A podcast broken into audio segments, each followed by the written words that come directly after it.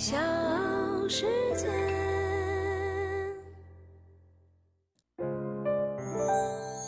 大咖故事，故事舅舅，越说越有。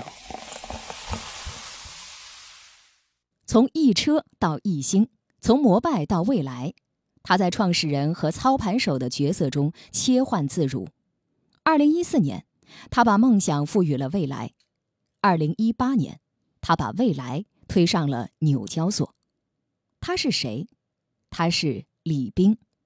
在汽车工业诞生的一百二十多年里，从来没有一家车企可以从零开始，在短短的四年时间里就推出量产车型，并且在美国敲钟上市。而这一切，李斌做到了。欢迎各位收听和订阅《大咖故事》，我是唐莹。今天来说说蔚来汽车的创始人李斌。李斌出生于安徽农村。由于父母工作的原因，李斌成了留守儿童。他跟其他小伙伴没有什么区别，李斌也得帮着家里的老人干农活，包括放牛和卖药酒。在高中以前，李斌是好学生的代名词。一九八八年，他凭借着优异的成绩被太湖中学录取。不过呢，到了高中，李斌却成了游戏厅的常客，不时的违反学校纪律。但就是这个吊儿郎当的人。在一九九一年，以太湖县文科状元的身份考进了北大。牛逼的是，他不仅主修了社会学，还辅修了法律和计算机编程，并拿到了含金量很高的国家计算机系统分析证书。而这个证书也成了李斌创业的资本。李斌是中国第一批互联网人。一九九六年，才二十二岁的李斌和同学合伙创办了南极科技公司。公司在美国租服务器，在国内帮着别人注册域名，一个月收入好几十万。李斌赚到了人生的第一桶金。那年，二十五岁的马化腾还是一个软件工程师，二十七岁的雷军刚当上北京金山软件公司的总经理，和李斌同岁的刘强东还在快递公司给人当物流主管。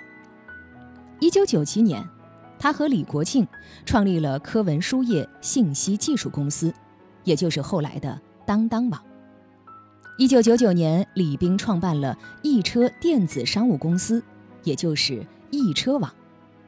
易车网是中国第一家在海外上市的汽车互联网公司，股价最高时一度接近一百美元。在公共交通交通出行方面，李斌呢一向特别的看重。当年红极一时的易车网，后来共享单车的鼻祖摩拜，都有李斌的布局和投资。而除了这些，稍微了解一点出行行业的人都知道，李斌的投资领域遍布整个出行行业的上中下游，有人甚至把他叫为“出行教父”。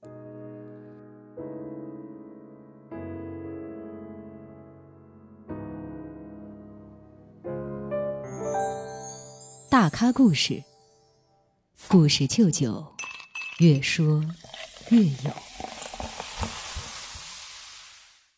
从创业至今，李斌在汽车行业或者说出行行业摸爬滚打了将近二十年。在这期间，他把两家公司推上了资本市场。按照传统套路，低调有商业头脑、冷静睿智的李斌，应该顺着闷声大发财的路子一路走下去。然而，李斌出其不意，做了一个让人惊诧的举动：全副身家投身汽车产业，创立一个全新的新能源品牌。而这个品牌，就是如今的新能源车龙头老大蔚来汽车。二零一二年，李斌开始构思要做一家汽车公司。当时，美国特斯拉风头正劲。二零一零年六月，特斯拉在纳斯达克上市。成为全球第一家上市的纯电动汽车独立制造商。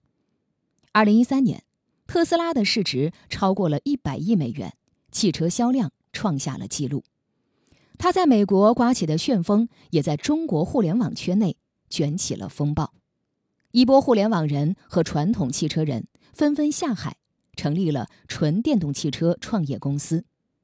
阿里的何小鹏，之前我们介绍过，汽车之家的理想。和吉利汽车的沈辉都成为了代表人物。二零一四年，在李斌的人生中是很重要的一个年份。那一年，他第一个孩子出生；那一年，他四十岁。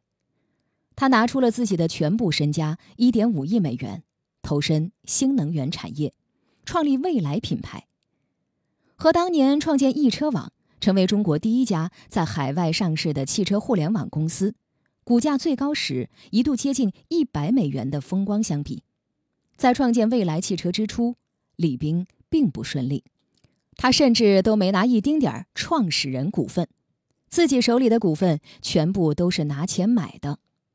十一月，蔚来汽车正式成立，李斌用自己的人际网络为蔚来汽车招揽了包括马化腾、刘强东、雷军等在内的五十六个投资人。经过几轮融资。未来汽车的资金池里有几十亿美元的弹药可供李斌调用。强东媳妇儿、奶茶妹妹张泽天就说过，李斌找到刘强东谈未来投资的时候，刘强东只考虑了十几秒，可见未来汽车在投资人中受到追捧的程度。二零一五年，不差钱的李斌正式启动未来发展计划。从创业之初，未来的策略就是高举高打。李斌为未来搭建了国际化的研发团队，团队中海外有小一千人，中国也有一两百外籍的同事。与此同时，未来还建立了全球零部件供应链体系，但是未来汽车没有建立自己的生产工厂，这一点很多人想不通也看不懂。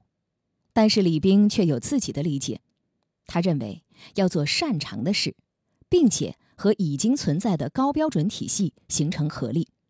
汽车制造方面，李斌选择代工，把制造交给了江淮汽车。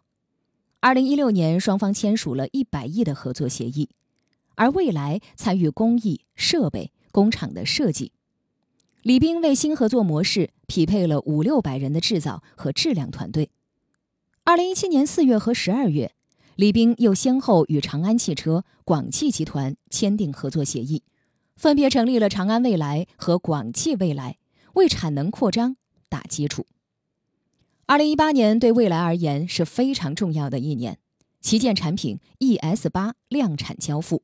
同年九月，未来汽车正式登陆美国纽交所，成为特斯拉之后全球第二家纯电动汽车上市公司。到十月底的时候。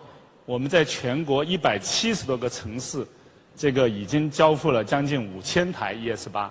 但如果我们和特斯拉 Model S 刚刚卖的时候比，比它还是要快不少的，因为它第一个就季度好像交了一千台，第二个季度交了两千台，啊，我们一个季度，呃，差不多交了五千台。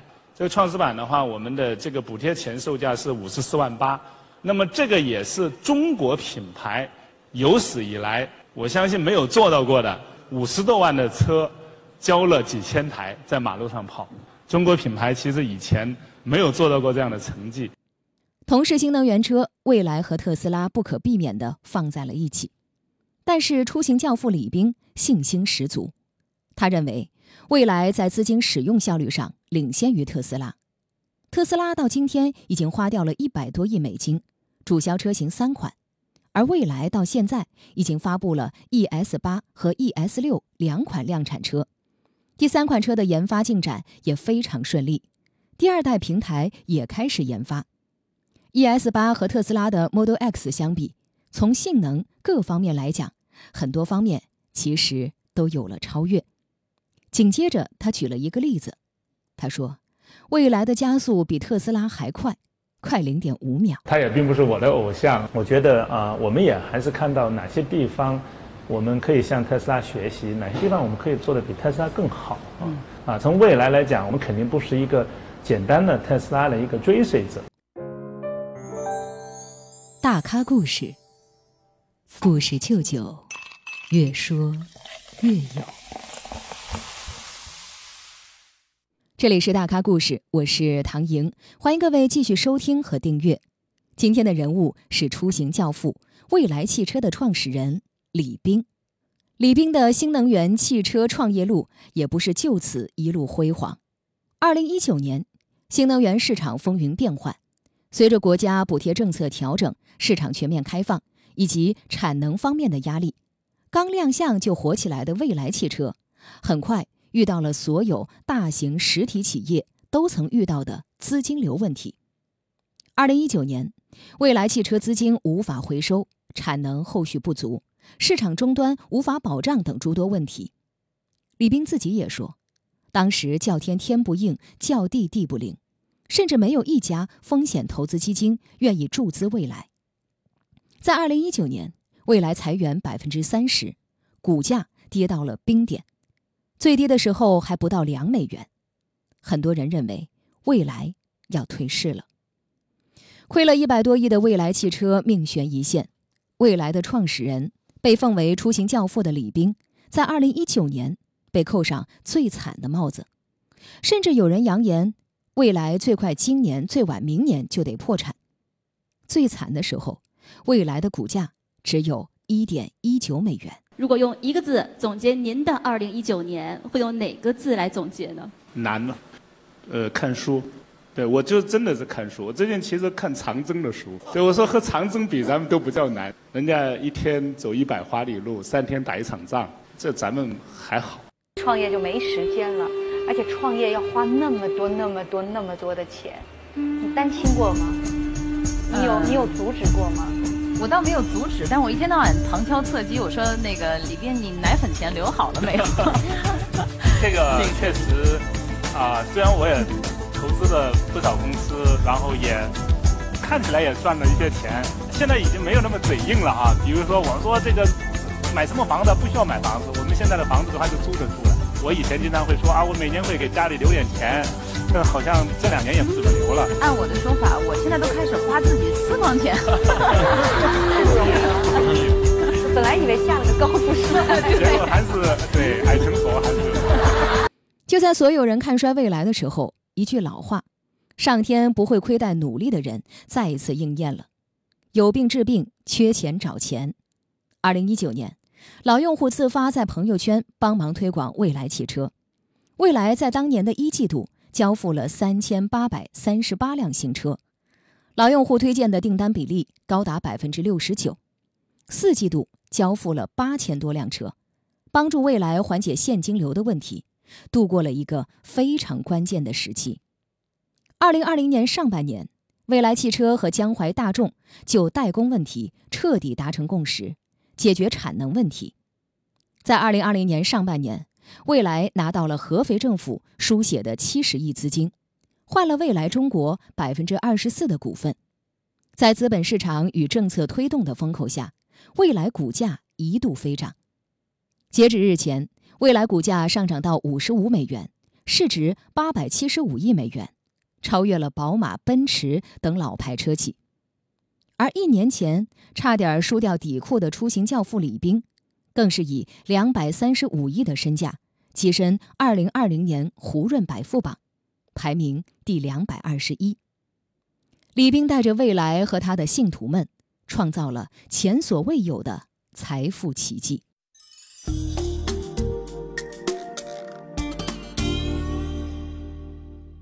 没有人再说未来凉凉，李斌是骗子。从二零一九年最惨的人，到二零二零年最飘的人，浓眉大眼的安徽好人李斌，只用了不到一年的时间。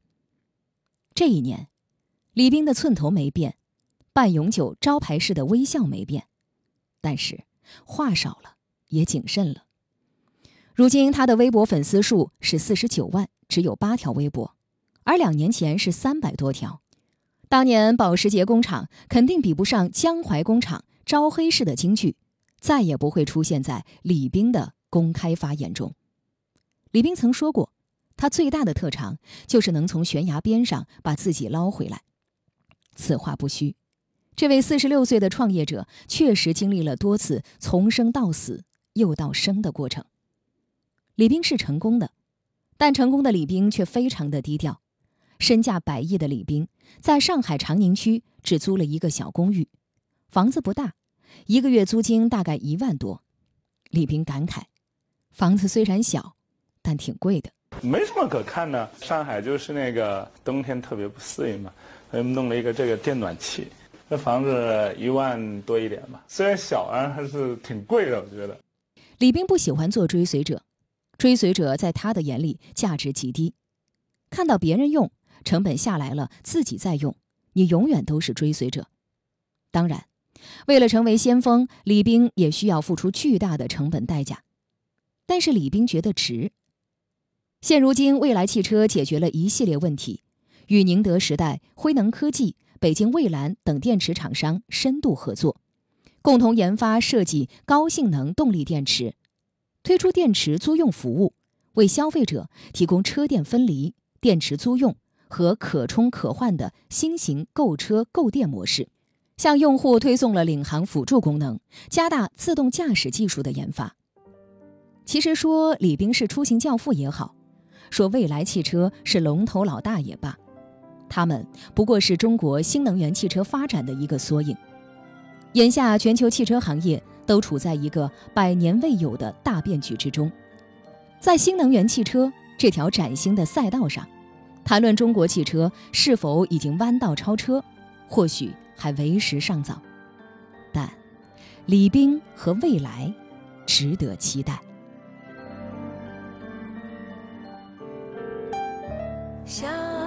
是